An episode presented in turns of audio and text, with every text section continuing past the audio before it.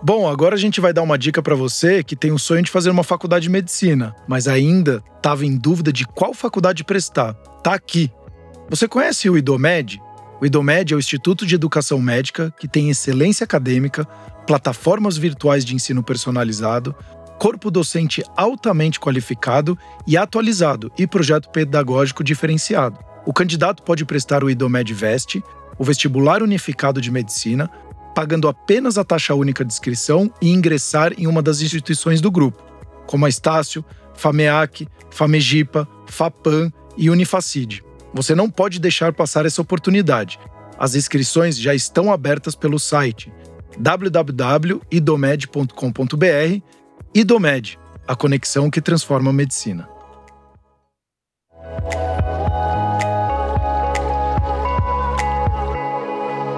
Cor cuidando de você.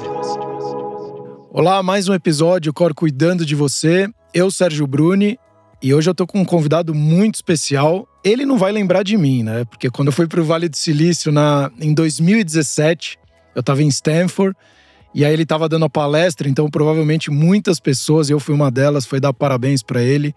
Uma pessoa muito especial, então, como eu falei, ele não lembra muito de mim, mas eu lembro bastante dele pela palestra espetacular que ele fez lá em Stanford.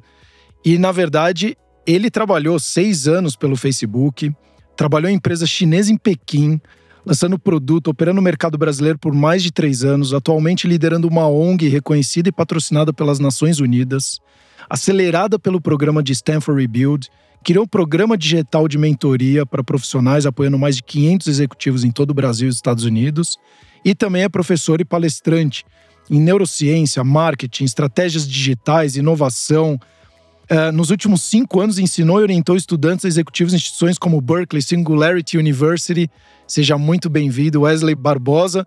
Chega de falar, porque senão eu vou ficar, acho que metade do episódio vai ser para falar só o que, que você faz. Porra, querido, obrigado. É muito bom estar aqui para falar sobre esse conhecimento que eu adoro, que transformei na minha vida nessa transição toda, principalmente nessa era que a gente vive.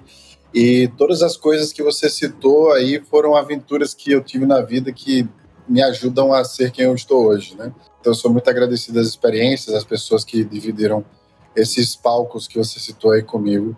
É sempre muito importante. Obrigado. Sempre um prazer.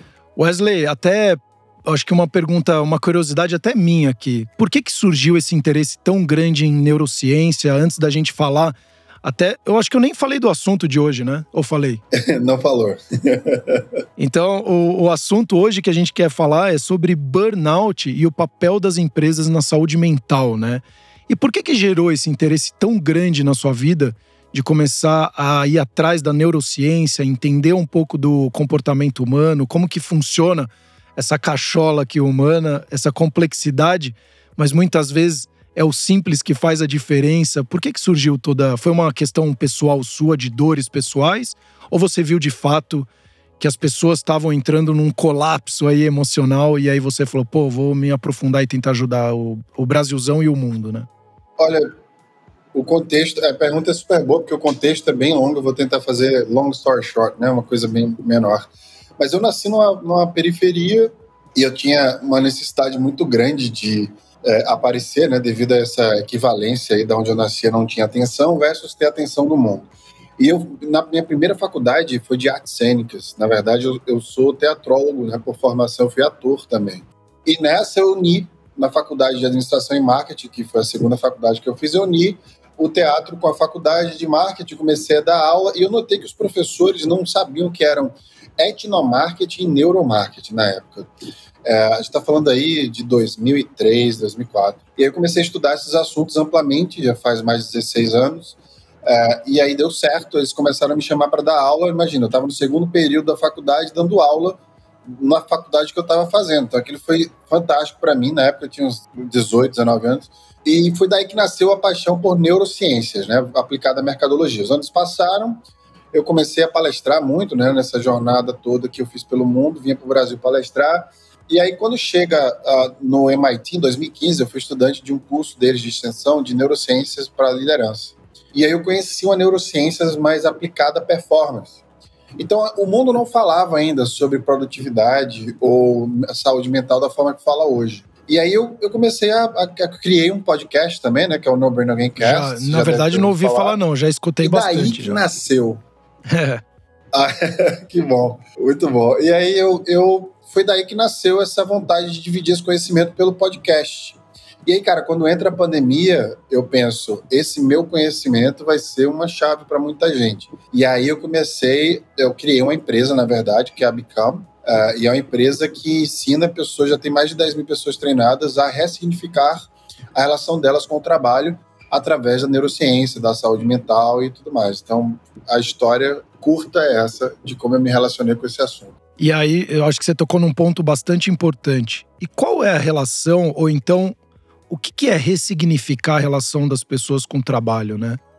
O que, que se tinha antes, o que, que é ressignificar uhum. e o que, que se tem hoje. Porque, lógico, a gente está num movimento pós-revolução industrial, onde você tinha que trabalhar muito, você era bem visto quando você trabalhava muito, né? Então, no Brasil, o primeiro que entrava, mas o último que saía era valorizado, e não aquele cara, de repente, que performava mais. Mas hoje, quando você olha, o que é ressignificar a, o trabalho? Boa pergunta. Ninguém me perguntou isso até agora. É, o que é ressignificar? Vamos pegar, é desconstruir o que aprendemos. Né? Vamos pegar a base que você acabou de explicar. Né? Da onde vem esse lance de trabalhar oito horas por dia? Vem dos mártires de maio, que ficaram conhecidos, inclusive, devido a uma bomba que explodiu lá em Washington, né, nos anos 800. E aí eles brigavam para poder ter a carga de trabalho reduzida de 12 para 8 horas e também de, de 7 dias na semana para 5, tendo férias e o final de semana para descansar. E nós até hoje trabalhamos sobre esta conquista. Né? O dia 1 de maio, inclusive, comemora-se o Dia do Trabalho por este dia, né, dos mártires de maio. Então, a gente precisa pensar com as ferramentas tecnológicas e científicas que temos hoje para poder reconstruir isso. Então, eu vejo de duas formas. A, o que eu ajudo a ressignificar é, primeiro, é essa desconstrução para que você perceba que você está trabalhando numa máxima que foi construída né, há centenas de anos. Né? Ainda estamos sobre a, os requisitos da pós-evolução industrial e a gente não consegue sair disso. É, e o segundo viés é o viés científico mesmo, que a, a, neurociência sugere que o nosso cérebro tem hiperfoco de três horas por dia. Então imagina um médico que atende uma pessoa às nove da manhã e atende uma outra às oito da noite. É óbvio que ele não vai ter uh, o mesmo foco, ele não vai ter a mesma paciência e diversas outras circunstâncias que faz com que ele tenha um poder de cognitivo bom. O que é saúde mental?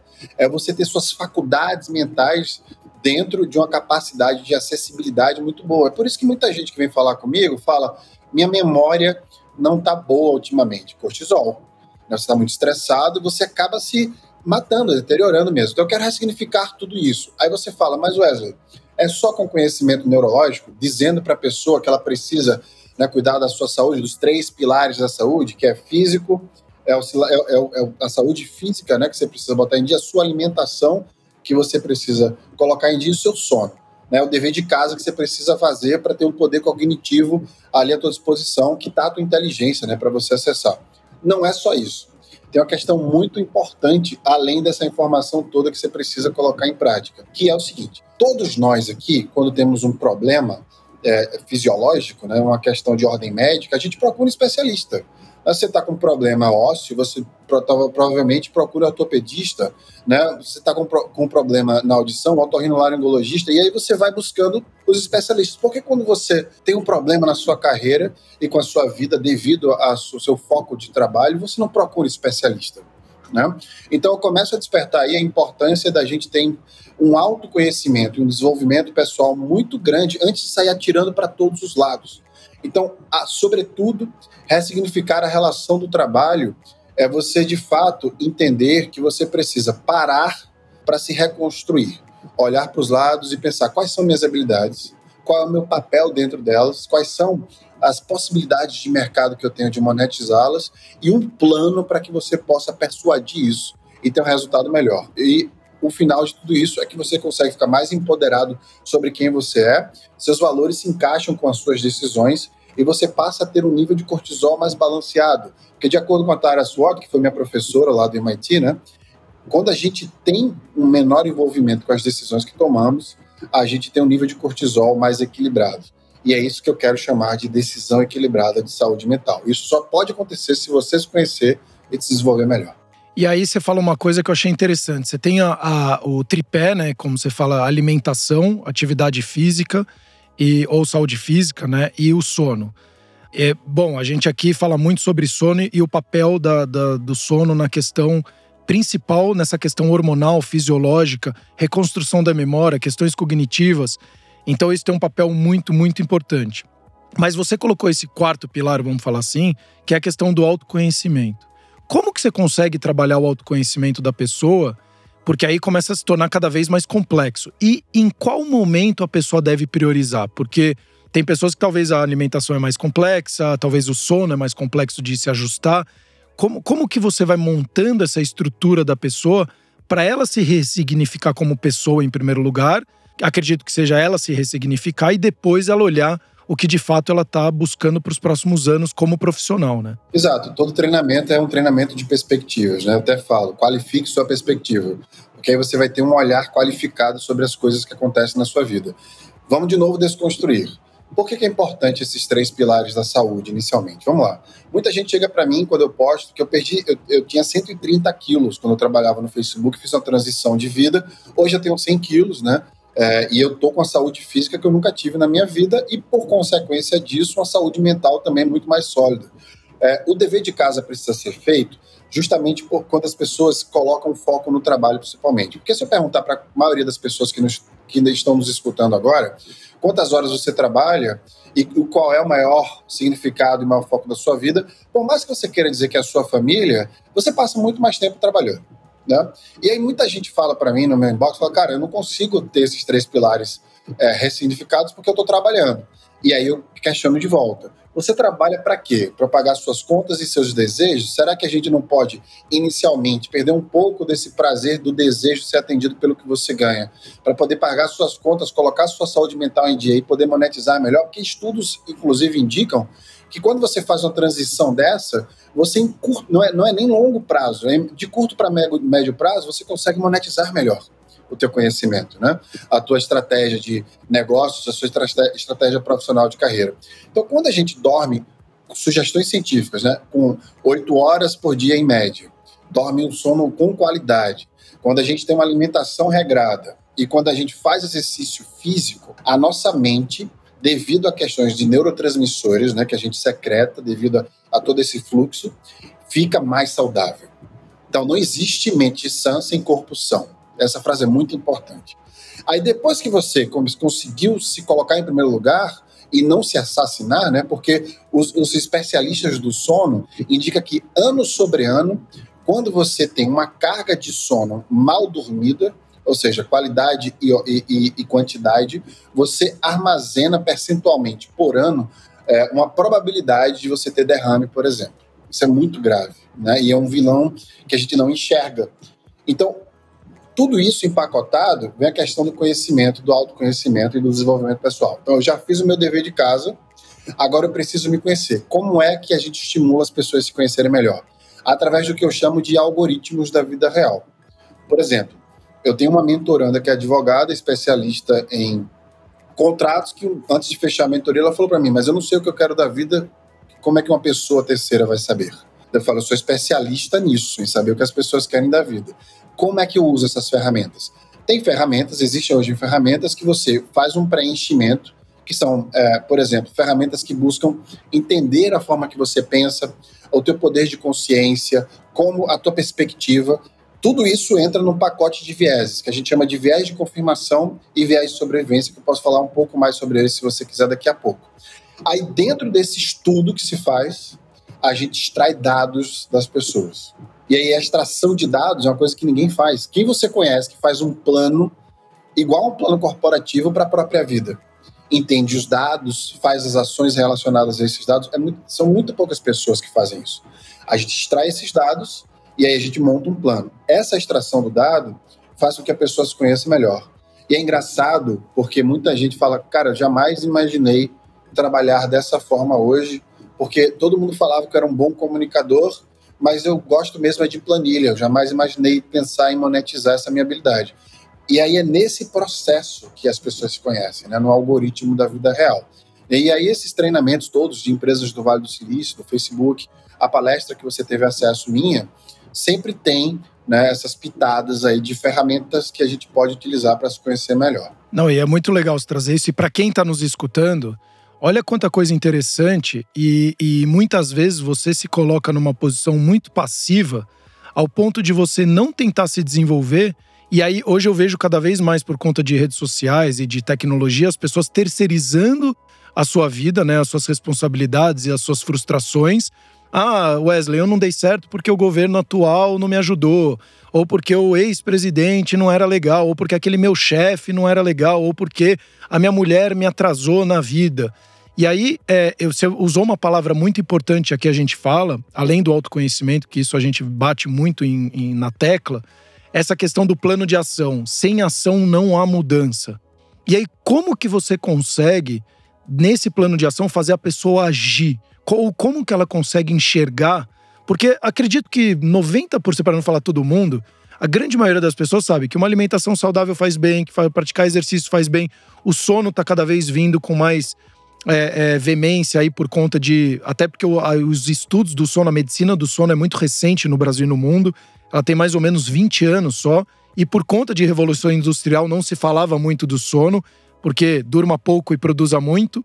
Inclusive, até o próprio governador de São Paulo, João Dória, fala que dorme quatro horas e que ele produz infinitamente, mas acredito que ele não esteja contando os remédios que ele esteja tomando para conseguir ficar vivo aí, acordado. E se assassinar, né? Ficar sobreviver Exato. agora. Então você depois. vai sobreviver agora, mas você está encurtando. Bom, tem estudos que dizem pessoas que têm é. um, uma qualidade ruim de sono, elas chegam a viver de 10 a 15 anos a menos. A menos, exatamente. É pior do que fumar.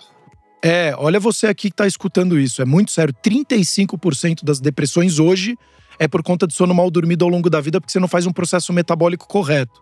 Então você começa a produzir menos endorfina, começa a produzir menos serotonina, como o Wesley falou, você produz, aumenta a produção de cortisol, te coloca num estado de vigília, e aí faz o quê? Você ficar acordado e não ficar num, num estado de repouso. Então, começa a entender que as informações elas são importantes e de qualidade, ainda mais quando a gente fala de saúde, e aí entrando aqui em neurociência, para você tomar boas decisões. Então, como é que você faz essa pessoa agir? Porque a pessoa fala, eu sei que eu tenho que comer bem. E aí a gente entra naquela recompensa primária e secundária, né? E como fazer a pessoa ressignificar e falar assim: não vou comer o chocolatinho que me dá um prazer agora, porque eu sei que eu vou ter um benefício lá na frente. Porque a pessoa começa a academia e ela para porque ela não vê o resultado em uma semana, porque o resultado ele vai vir mais a longo prazo. Como desconstruir, quebrar isso na cabeça da pessoa? Não é simples, mas tem saída. De acordo com a sugestão da neurociência. Você que está escutando aqui, tem saída. É, é muito importante já responder de cara. Existe uma parte, que é a minha parte, segunda parte favorita na neurociência, depois da neuroplasticidade, que inclusive acabou de sair um artigo meu no MIT Sloan. Por favor. eu posso te mandar para você mandar para quem está nos escutando, justamente sobre neuroplasticidade. De uma forma bem simples e direta para quem trabalha com gestão e produtividade. Qual é essa solução? De acordo com a neurociência, esse segundo assunto que eu mais adoro da neurociência, que é o sistema de recompensas do cérebro, tá? Para a gente entender isso, a gente precisa entender o, qual, qual, é o significado da vida. De acordo com naturalistas, né, e aí entra Charles Darwin no meio, o significado da vida são dois: reproduzir e sobreviver. Tá?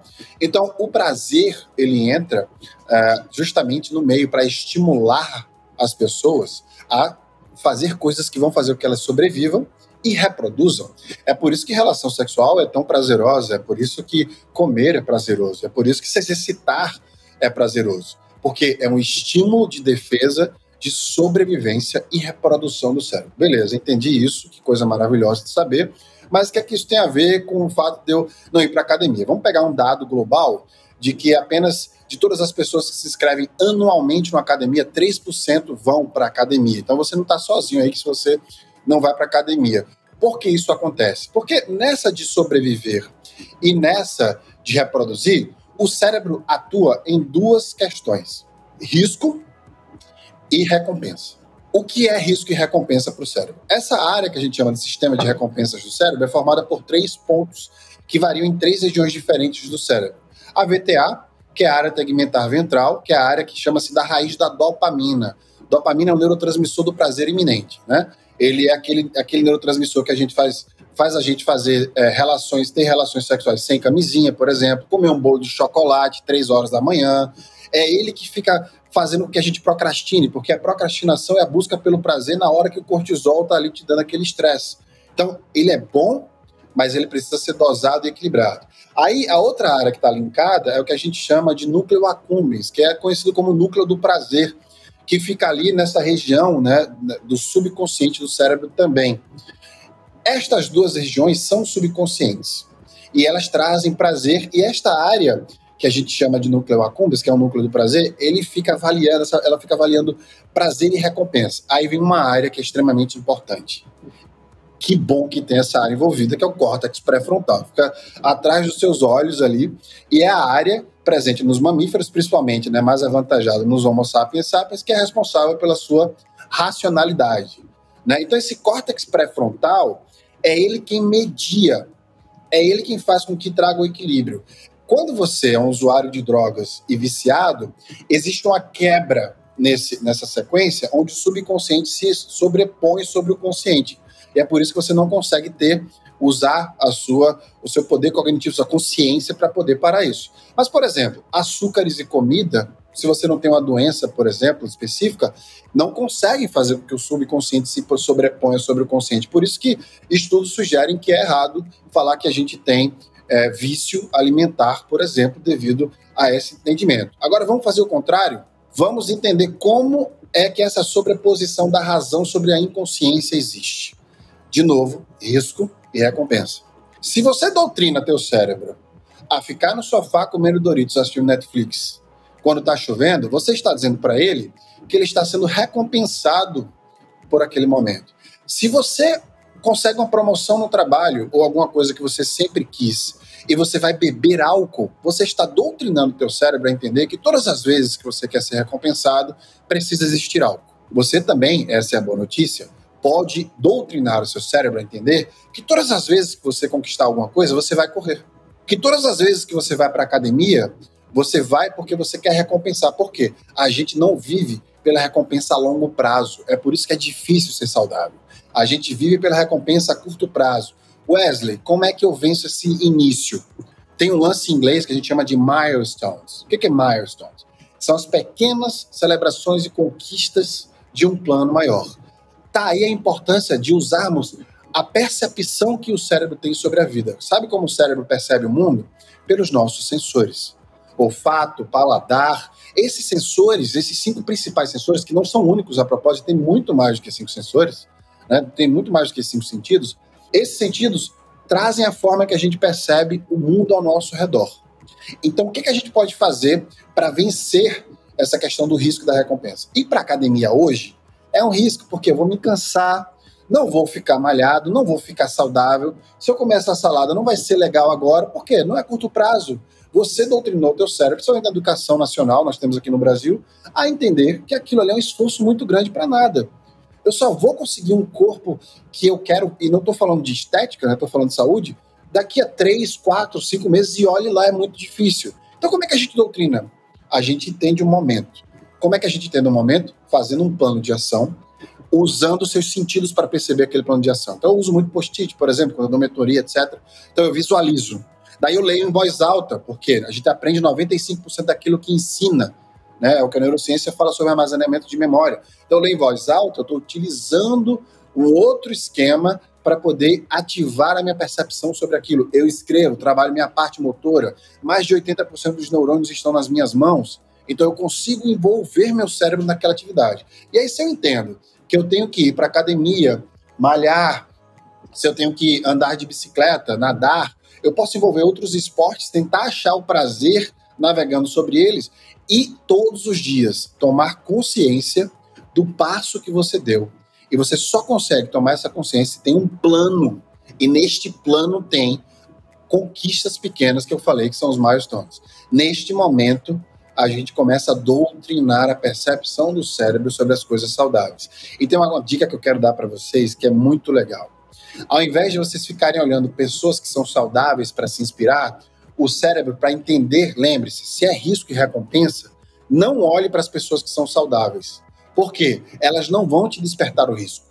Elas vão te despertar a recompensa. Você precisa entender o risco que a sua vida está agora. E a única forma de você entender o risco que a sua vida está agora é você, de fato, olhando para uma pessoa que não é saudável. Olhe para uma pessoa que não é saudável e você vai despertar um estímulo de sobrevivência que é inconsciente e natural e você vai começar a tomar partido. Então, eu fiz muito esse exercício de olhar para as pessoas que não eram saudáveis e entender, eu não quero isso para minha vida. Eu não quero ser visto desse jeito. Eu não quero sentir essas dores. Eu não quero ter que chegar na velhice dessa forma. Aí eu tomei a consciência pelo risco. E foi assim que eu mudei minha saúde.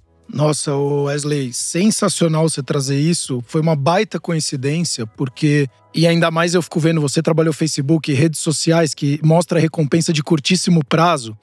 Então deve estar cada vez mais difícil para a pessoa conseguir se adequar nessas coisas de recompensa de curto e longo prazo, né?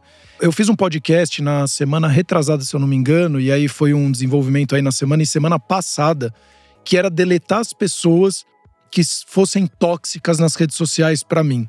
Eu sou um ex-atleta, eu joguei tênis profissionalmente, então eu sou. Sempre fui meio nóia em fazer atividade física. Mas só que, cara, eu não tomo hormônio, eu, eu trabalho, minha vida não é fazer atividade física, eu não sou um fitness model do Instagram. Então, assim. E eu olhava exatamente isso que você falou.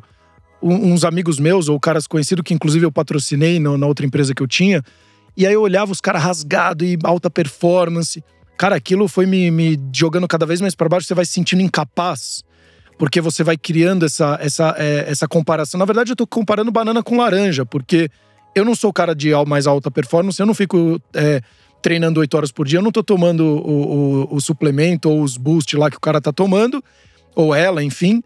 Quando eu comecei a me comparar com pessoas que eram mais da minha realidade, mas que também buscavam alta performance, também estavam querendo evoluir. Cara, isso foi um divisor de água na minha vida, e obrigado de novo, porque eu comecei a sentir e falar, pô, eu, também, eu sou cara bom, eu não sou ruim no que eu tô fazendo, eu sou muito bom no que eu faço. E isso traz uma satisfação tão grande de você de fato olhar esse dia a dia e ver aquele cara que de repente tava com um pneuzinho a mais ali, mas que ele tá batalhando no dia a dia, você fala, pô, eu tô junto trabalhando nessa. Do que olhando aqueles corpos esculturais, cara de altíssima performance com edição dos vídeos e não sei o que, você fala, cara, eu nunca vou chegar nisso. Eu treinava, treinava, treinava. Tinha dias que eu treinava dois períodos. O ano passado, o final do ano passado, foi exatamente isso não sentir essa evolução toda no meu corpo, espelho, e aí você começa a ter as visões diferentes do espelho, né? Às vezes você até tá magro, tá rasgadinho, mas você olha parece que você ainda continua gordo, e continua flácido, e continua sei lá o quê. E de fato, quando você começa a adequar mais e trazer essa consciência pro seu dia a dia, cara, você se torna uma pessoa muito mais, nem sei se é a palavra feliz, mas muito mais consciente, mas também se aceitando muito mais.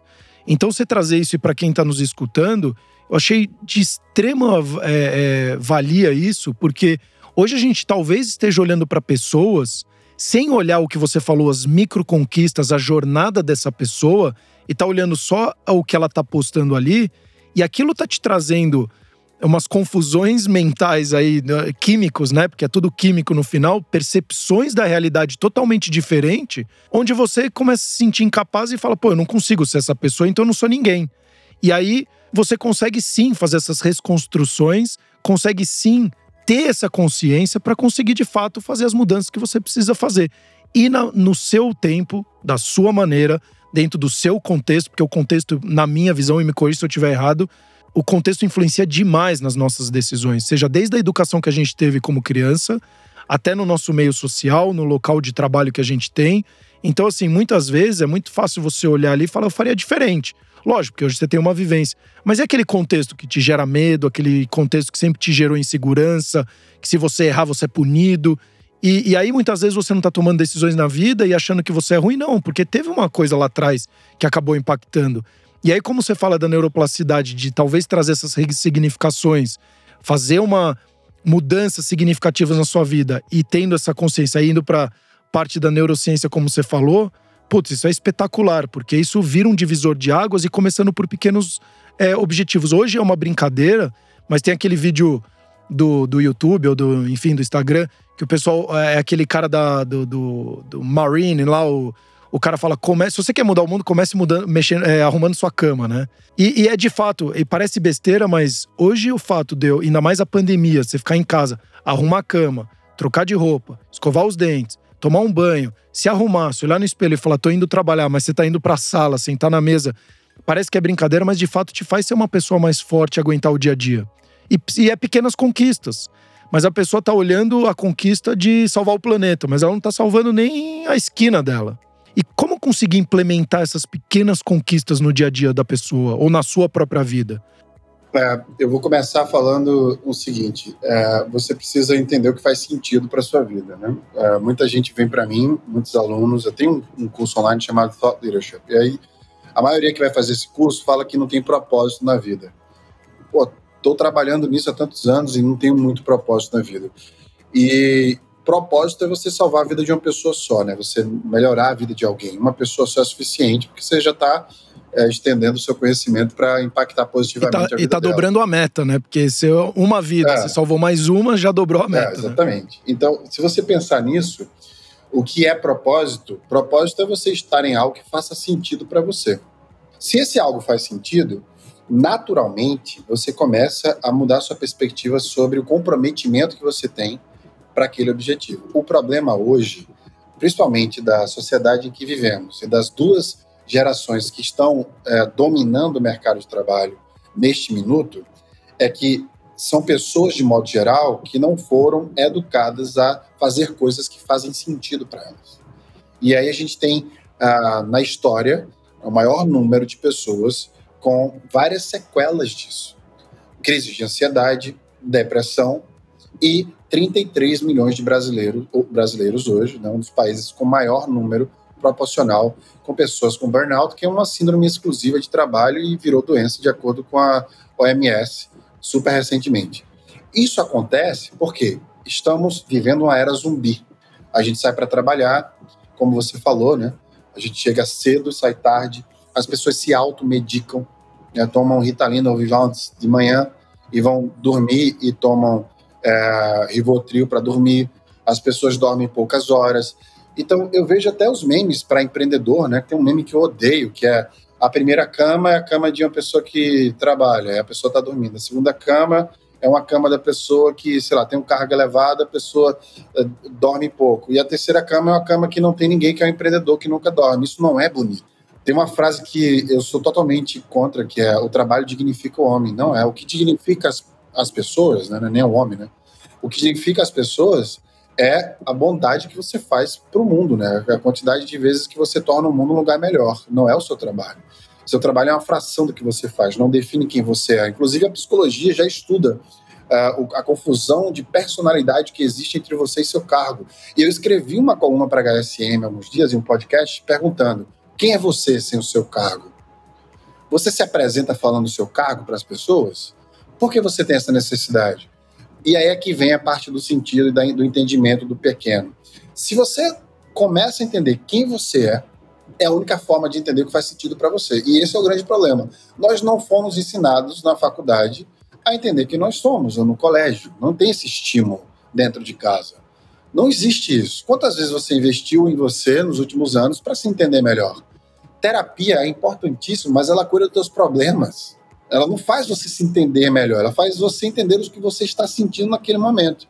Mas quem é o teu, quem é o seu DNA? O que tem por trás disso? Os seus vieses. Aí vem um pouquinho do viés de confirmação. O que é viés de confirmação? É você sair no mundo confirmando suas crenças, ao invés de desconstruí-las. Vou te dar um exemplo. Vamos supor que você acredita em signos, em astrologia. Você jamais vai pesquisar astrologia existe ou não. Você vai pesquisar o que é astrologia, você vai pesquisar os signos, você vai pesquisar coisas que confirmem tua própria crença. Viés de confirmação é a confirmação de tudo que você acredita. Então você tem que praticar a maiêutica socrática, perguntar o porquê que você acredita nisso.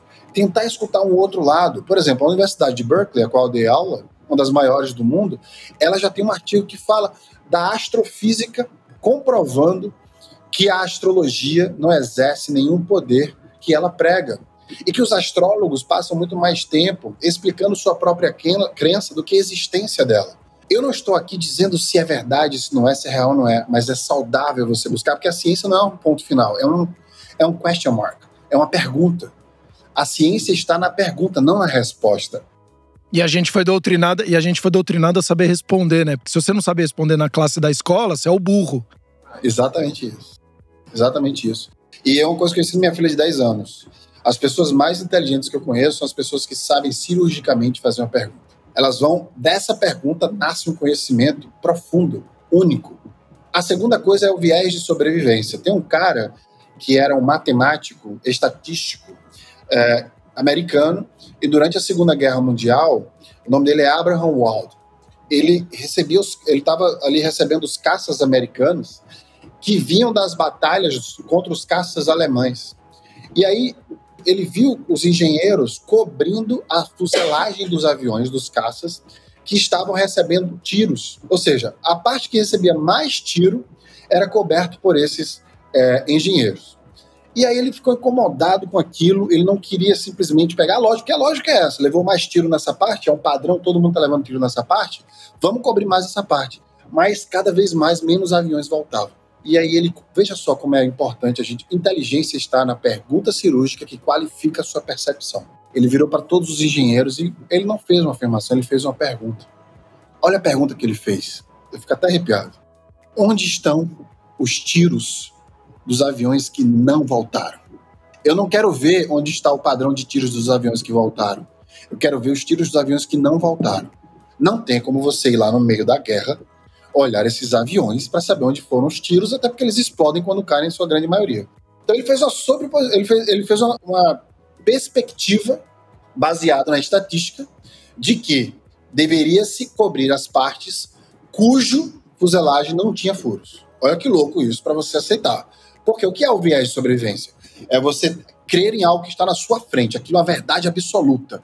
Aquilo está na minha frente. É isso. Por isso que muitas vezes a gente vê verdades absolutas no mundo de uma pessoa tá mentindo, isso é verdade, ela mentiu, eu tenho certeza. Mas essa certeza é perigosa. Eu acredito nisso, é uma certeza absoluta, aconteceu comigo. Isso é perigoso, é o viés de sobrevivência. Então, ele não queria acreditar naquilo que estava na frente dele, ele queria explorar possibilidades.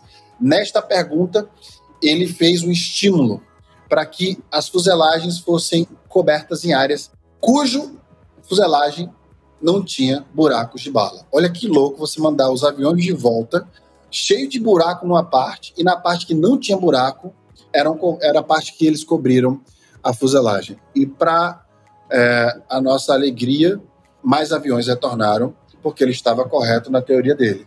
Ou seja, a natureza do viés de sobrevivência foi confirmada. É a crença absoluta numa verdade porque está na nossa frente. E a gente acredita naquilo veementemente, porque a gente acha que aquilo é uma verdade absoluta. Voltando para a sua pergunta, todo esse contexto todo é para dizer que se a gente não vencer os nossos vieses, nossas crenças de achar que aquele esforço mínimo não traz uma recompensa a longo prazo, porque nós somos doutrinados a fazer coisas pela dopamina, como jogar remédio no nosso corpo, jogar hormônio no nosso corpo. É dopamina, é um desespero do prazer acelerado. Só que este prazer acelerado é um prazer que a longo prazo não traz longevidade. E a vida não é uma, uma linha de chegada. A gente não precisa acelerar um processo para conquistar alguma coisa, para chegar em algum lugar que a felicidade vai estar lá. Porque a felicidade são quatro neurotransmissores: dopamina, oxitocina, endorfina e serotonina. Esses quatro neurotransmissores secretados ao mesmo tempo vai estimular a sua sensação de prazer extremo, o que a gente chama de felicidade. E essa e esse prazer está nas pequenas conquistas. E como eu disse, como a vida não é uma linha de chegada, a gente precisa o quê? Ter bem-estar, se sentir bem todos os dias. Porque amanhã você não pode mais estar aqui, nem eu. Então, para fazer a pena valer o dia de hoje, precisa se conhecer melhor, fazer sentido no que você faz dentro de quem é você e para onde você quer ir, cuidar da sua saúde para esse dia de hoje valer a pena, mesmo com os problemas. E a neuroplasticidade está aí para mostrar que a gente pode lidar melhor com os problemas se a nossa cognição está em dia, né? Através dos três mecanismos que fazem com que o cortisol seja equilibrado. Fazer um plano de ação com início, meio e fim, entendendo as objetividades e importâncias dos milestones de cada pedaço dessa conquista. E quinto e mais importante, celebre cada conquista, cada pedaço dela. Porque, como disse John Lennon, né, a vida é o que acontece com você quando você está ocupado fazendo os planos. Né, eu fui, é, aos 24 anos, eu recebi um não da Fundação Dom Cabral para estudar lá. Eu quis estudar lá, falaram que eu não tinha perfil. Semana retrasada, eles me convidaram para ser professor da mesma instituição. Ainda não assinei o contrato, mas eu já estou celebrando, pelo menos, o fato de ser convidado para ser professor dessa instituição.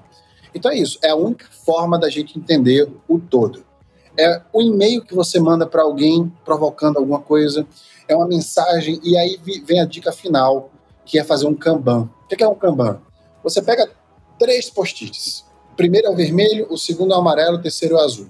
Nos vermelhos vão todas as coisas que vocês querem, tem que fazer para chegar até o objetivo. Vamos supor que o objetivo seja morar nos Estados Unidos. Então é aprender inglês, contratar um professor de inglês, é você juntar dinheiro, é você pesquisar universidades americanas ou empresas americanas. Faz uma lista enorme.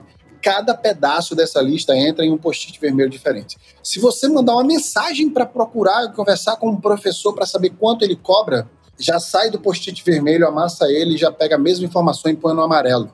Você já deu um passo. Quando o seu cérebro olha para aquele quadro de post-its vermelhos encaminhados para o amarelo e alguns no azul, você está doutrinando o teu cérebro. Que cada pedaço de post-it daquele vai fazer você chegar nos Estados Unidos. Puta, que sensacional. O, eu tenho, tenho um livro que é espetacular que fala sobre isso, Sex on Porn. O quanto que a pornografia, porque está uhum. disseminada uma facilidade muito grande na nossa época, né, Wesley? Você sair com uma mulher era, era já uma batalha. Você ter uma relação sexual com ela, então, era. Putz, era um. Tá louco, era entrar na guerra. Então era um projeto. E hoje está muito é. mais factível, muito mais fácil, muito mais aberto essas relações. E o quanto que isso está influenciando, porque é uma produção infinita de dopamina, interminável essa busca incessante pelo prazer.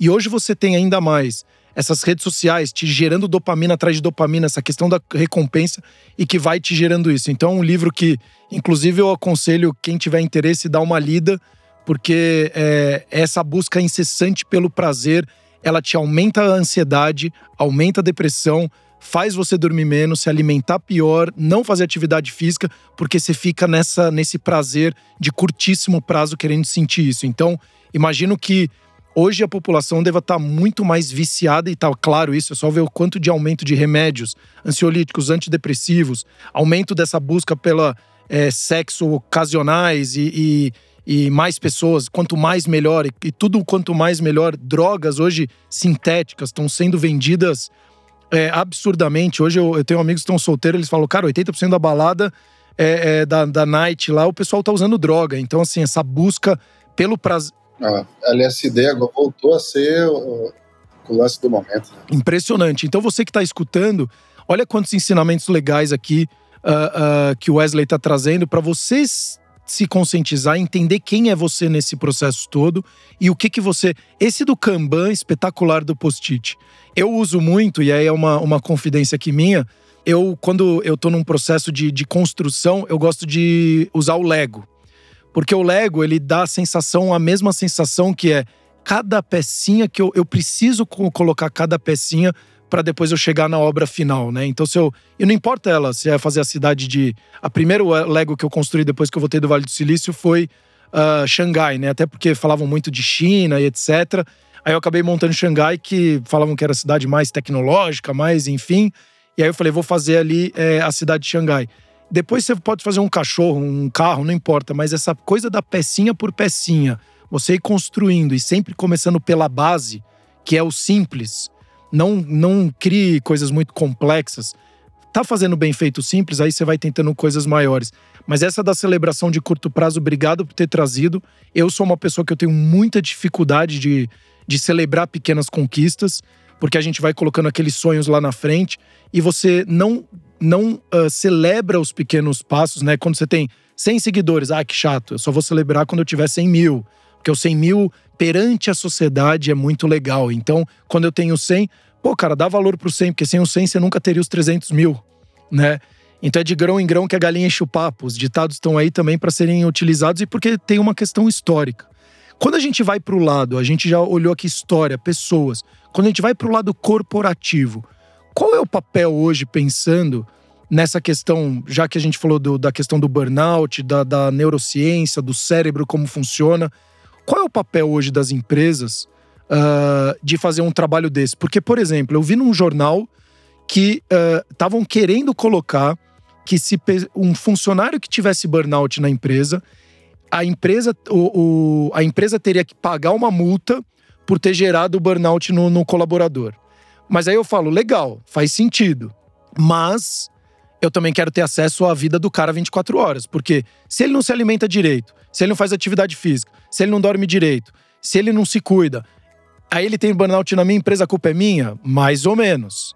Então, qual é o papel hoje na empresa e olhando essas questões também, eu não vou entrar na questão política e etc, que ela pode fazer um trabalho de ajuda e vice-versa, porque também tem que ter o outro lado do colaborador, né? Porque hoje eu vejo muitas empresas abrindo esses canais de psicólogos, de terapias online e até canal para pessoa ouvidoria, mas também na outra ponta as pessoas têm medo de ser mandado embora, tem essas questões, como você falou, de crenças.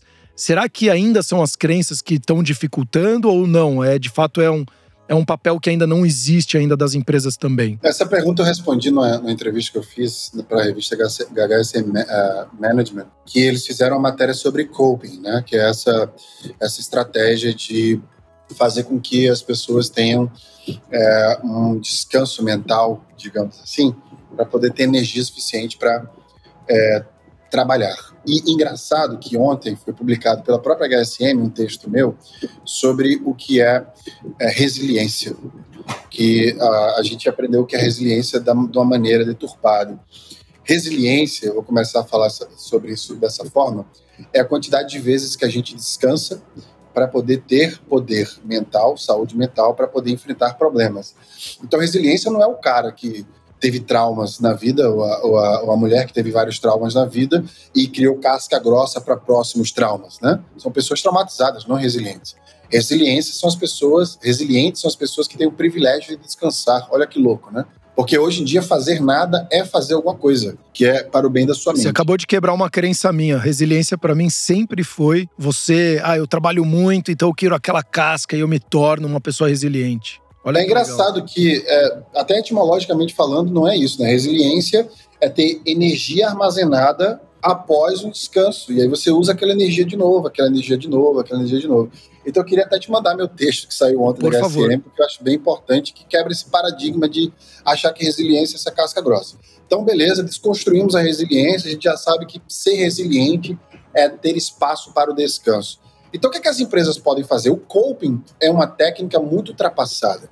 Né? Por quê? Porque você enfia para um cara que já está cheio de trabalho um monte de obrigação para o cara fazer exercício físico, ir para terapia, meditar. Esse cara não tem tempo, ele vai falar como é que eu vou meditar direito, pô, se tá pegando o horário que eu poderia estar tá fazendo aquele projeto.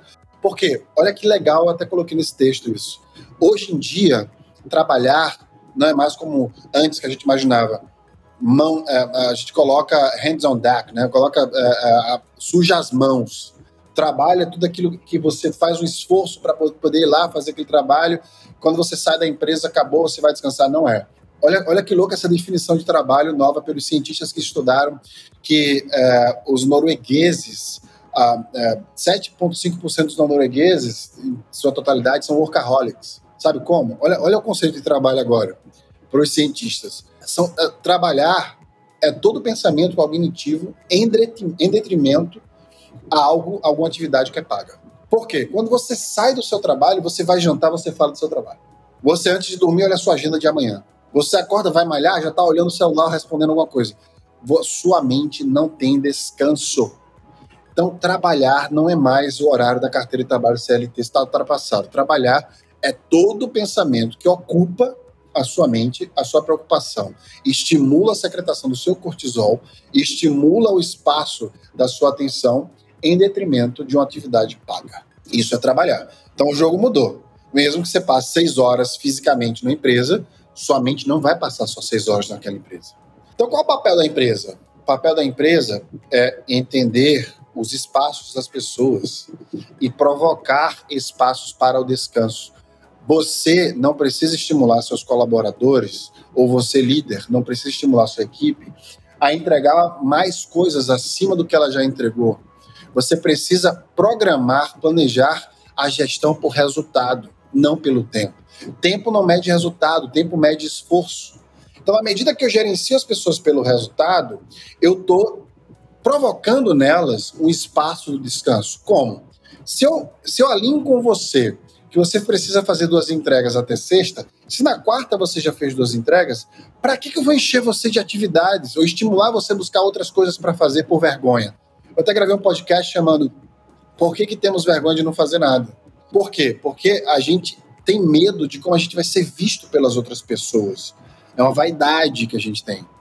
Então, nesse estímulo, a gente precisa trabalhar, o papel da empresa trabalhar a mente das pessoas para a desconstrução da percepção de valor sobre elas mesmas.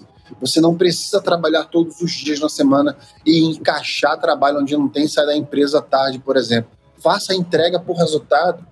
Alinhe com seu chefe, vice-versa, o que precisa ser entregue e fique tranquilo sobre aquela entrega. Inicie um projeto depois do final de semana, depois você não precisa tentar acelerar as coisas. Da onde vem essa pressa? O problema é que a percepção de tempo ela vem da Mesopotâmia, né? onde criou-se o relógio é, solar, que era dividido em 12 partes, depois 24. Veja, a gente vive hoje com o tempo criado na, na, na Mesopotâmia. Né? E aí a gente tem essa percepção, porque o cérebro percebe o tempo justamente pela quantidade de coisas que a gente aprende numa semana. Por que, que uma criança percebe o tempo mais devagar do que um adulto? Porque a criança está percebendo o mundo e aprendendo o mundo. Então, para ela é mais devagar, porque cada coisa é nova, cada palavra é nova. Para a gente, não, já é uma rotina. Aí a, a semana passa rápido, porque aquilo ali nem percebemos, né? não tem nada que aprender. Então, a provocação que eu faço para as corporações é estimular as pessoas a aprender coisas novas, a usar o tempo livre dela para descansar, para que o cérebro dela perceba o tempo passando mais devagar consumindo a sua própria vida e tendo consciência de que a vida delas é aquilo ali, é o dia a dia, e por fim, tendo a certeza de que descansar não vai criar um julgamento social de que você não faz nada e não merece o lugar que você já conquistou. Então, o que eu estimularia era parar as técnicas de coping ou reconstruir, ressignificar elas, e ao invés de mandar as pessoas fazerem coisas como durma melhor em casa, educar elas para poder se alimentar melhor, fazer exercício físico, dar o tempo para elas. E não esperar que elas façam isso na casa delas. A gente precisa liderar essas pessoas a fazer isso. Então, vamos dar espaço, vamos dar tempo e vamos gerir por resultado. Essa é a minha perspectiva. Nossa, é. Puta, isso foi muito. É, é muito legal isso de fazer gestão inteligente do tempo, né? E de resultado, porque Nunca tinha parado para pensar nisso, Wesley. De verdade, obrigado. É, eu venho de uma cultura de, de pessoas que trabalharam muito, né? Minha família são empreendedores, então era aquela coisa de 18, 20 horas. E eu lembro minha mãe fazia balanço, um pergaminho na sala, no papel, lápis. Então tinha muito tempo. E eu fiquei impressionado com isso porque você, de fato, quando você tem. E eu trabalhei em banco, instituições muito grandes, tradicionais e era isso mesmo. Você terminava aquele trabalho que ele falava, ah, até sexta-feira eu preciso disso, que é a coisa mais importante. Você terminava na quarta, o cara te entubava de um monte de negócio que de repente nem tinha prioridade, mas para fazer você fazer alguma coisa, porque afinal, se você não tá fazendo nada, você é chamado de vagabundo, né? E não necessariamente. E aí é, é, genial isso, porque o próprio Warren Buffett fala isso, né? Junto com. Teve uma entrevista dele com o Bill Gates. E aí o, o Bill Gates fala: olha a agendinha dele, uma agenda tradicional, pequenininha Aí o, o, repórter, não lembro se era CNN, não lembro quem que era, e ele fala assim: pô, segunda-feira agenda lotada, 12 horas, terça-feira meio período, quarta-feira meio período, quinta-feira nada, sexta-feira nada. Ele falou: você não faz nada? Ele falou: muito pelo contrário, é nesse tempo que eu penso para planejar as coisas, para ver o que de fato está acontecendo, porque Exatamente. se eu não tiver tempo para pensar, eu não vou saber como gerar mais valor, como ir para os próximos passos, quais são as coisas que eu preciso fazer. Então, sim, tem que ter muito tempo para você pensar. E eu acho que você trouxe coisas importantes aqui dessa coisa de ressignificação, de ter a consciência. E para isso precisa de tempo. Se você não tem tempo e cai no, na rotina de olhar a vida dos outros o tempo inteiro com a enxurrada de informação, que hoje uma criança de 6, 7 anos tem mais informação do que o imperador de Roma, como que a gente vai, vai conseguir parar para ter consciência sobre a nossa própria vida, né? Então, assim, olha, é, a gente tá até na etapa final aqui. Eu, eu, assim, agora eu vou fazer só mais uma pergunta. Acho que você falou muito das, eh, falou das corporações, mas de um outro lado para a gente finalizar. Qual é o papel, então, do colaborador junto com a corporação que os dois deveriam ter, então, nessa. É, os dois, ele buscar mais tempo, mas se a corporação não dá, é ter uma conversa. Qual o papel dos dois para a gente poder é, juntar aí com a da empresa? Olha só, uma coisa que eu sempre falo. Primeiro, o que é produtividade? Né? produtividade, eu vou falar uma, fra uma frase que eu adoro falar, que é o óbvio não existe. A gente tem que partir do pressuposto que as pessoas não entendem a obviedade que nós entendemos, porque cada poder cognitivo é único, né? E é proveniente é, de, um, de um esquema genético, né? De um DNA. A gente parte do pressuposto que o óbvio não existe, a gente não pode esperar que o outro faça algo em nosso próprio benefício. E quanto sociedade, esse individualismo, né, esse liberalismo, poder ao indivíduo, ele vem para empoderar o mundo. Se cada um faz o seu papel e não pensa que o problema da pessoa é apenas o problema dela e sim de todo mundo, a gente passa a ter uma sociedade mais forte. Então, o primeiro papel de um colaborador é entender o que é produtividade, né, da pessoa, quando eu falo colaborador indivíduo, né, tanto o empreendedor quanto quem está dentro da empresa dele, seja liderado ou seja líder. Eu entendo que é produtividade. Vou falar o que óbvio não existe, né? Então, o que é produtividade? Produzir. Então, ao invés de você calcular a sua produtividade com esforço, que é o que eu falei, o tempo não mede a produtividade, né, o resultado ele mede o esforço a gente precisa entender que é o que eu produzo. Então eu não quero saber quantas reuniões você teve ou qual esforço que você teve para fazer alguma coisa. Eu quero saber o resultado dessas coisas. Então a gente já muda a conversa. Então a gente sai do patamar de eu entender um contexto de esforços que você teve, que só, só, só, só tem importância para você, do que o resultado que tem importância para ambos. Entendi o que é produtividade. Então vamos desconstruir o que é produtividade no seu cargo. Por que, que você foi contratado? Já perguntou isso ao seu chefe? Para que você contratou aquela pessoa? Já, já perguntou isso a si mesmo? E aí, dentro desse âmbito, vocês desenham o que é produtividade para ambos, para a expectativa da empresa e vice-versa. Desenhou isso, entendeu isso, você começa a se posicionar em relação à empresa. Então, beleza. Então, temos aqui o primeiro passo para a gente entender o que é esperado da empresa, o que eu espero dela também como colaborador e essa entrega. Entendendo e alinhando isso, você começa a ter autonomia para poder cuidar de si mesmo. E aí vem o papel do colaborador. Se você não dorme bem, se você não se exercita e não se alimenta bem, é óbvio que é um ciclo vicioso. Você tá, pode, pode estar com um acúmulo de trabalho muito grande, precisa é, concentrar a resolução disso se posicionando. Então, a primeira coisa que esse colaborador faz na empresa é se posicionar. O que você quer, o que te afeta, como a empresa pode te ajudar melhor, qual espaço que você precisa. Ok, check, me posicionei. Segundo, vou fazer o meu dever de casa vou cuidar do meu sono, vou conversar com a minha família para que a nossa alimentação seja melhor e eu vou me exercitar. Nem que seja correndo, nem que seja abdominais dentro de casa, eu vou começar a mudar minha rotina para que aquele tempo que eu tenha, né, de fato, seja um tempo utilizado para o meu próprio bem. Vou bloquear a minha agenda para descansar. Neste momento, eu desligo o celular, neste momento, acabou o uso de telas cientistas e médicos no Canadá estão prescrevendo 20 minutos de natureza. Estão dizendo que é o quarto pilar da saúde. Contato com a natureza estimula o equilíbrio de secretação hormonal de prazer, que faz com que você que está estressado com cortisol elevado, com nível de cortisol alto, tenha um equilíbrio. Veja, contato com a natureza. É simplesmente ouvir o cantar de uns pássaros, respirar uma oxigenação pura, você ter contato com cheiros de terra, com animais, com a, a flora e a fauna em conjunto, faz com que você, que é um animal, tenha contato com a sua própria natureza de espécie. E tem ali naquele habitat natural uma conexão que vai te ajudar hormonalmente, logo mentalmente. Fiz meu trabalho de casa.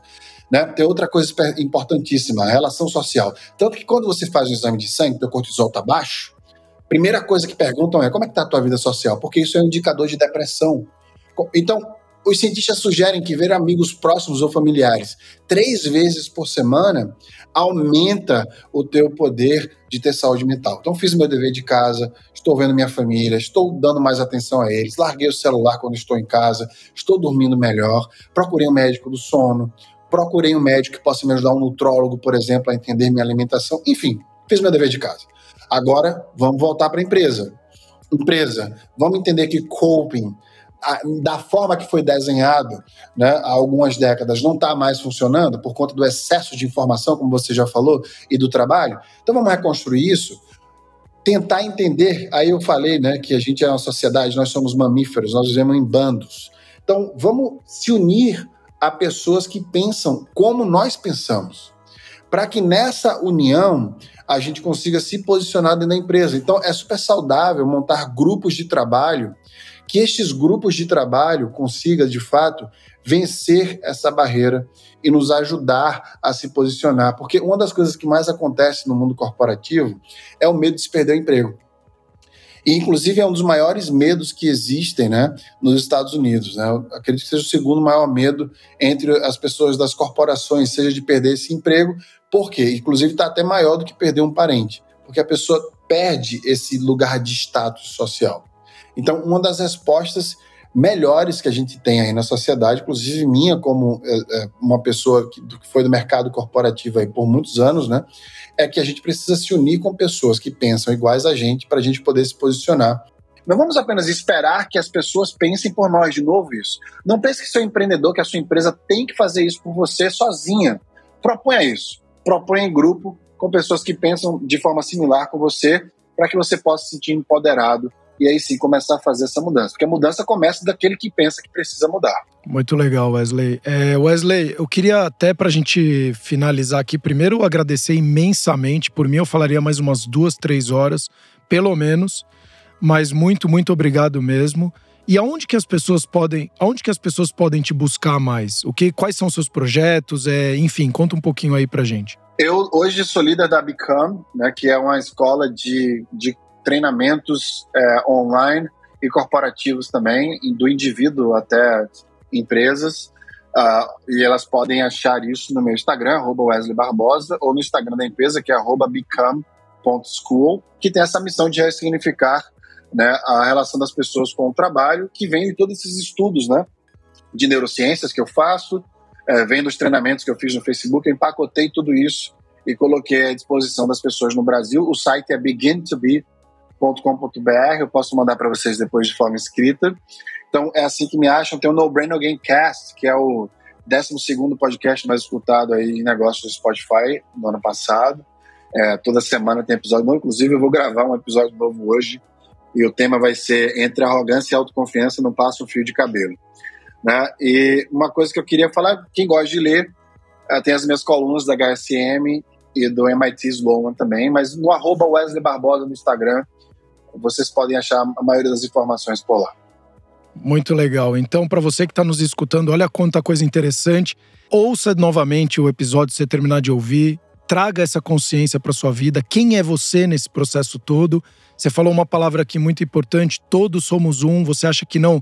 Que só a besteirinha de você jogar, ou de repente aquele que fuma uma bituquinha na rua, alguém viu e alguém vai copiar o que você está fazendo. Então saiba que você tem sim uma responsabilidade muito importante aqui menos ego, mais ação, porque a gente se diferencia dos animais irracionais pela nossa racionalidade. Então, utilize a sua inteligência para sim você impactar vidas de pessoas melhores, porque é como a gente sempre falou aqui também, faça da sua vida um lifelong learning, um grande, seja um aprendiz da vida.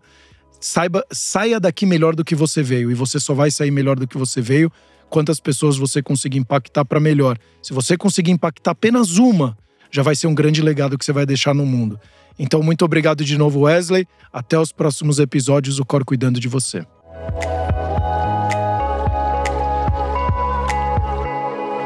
O Cor cuidando de você.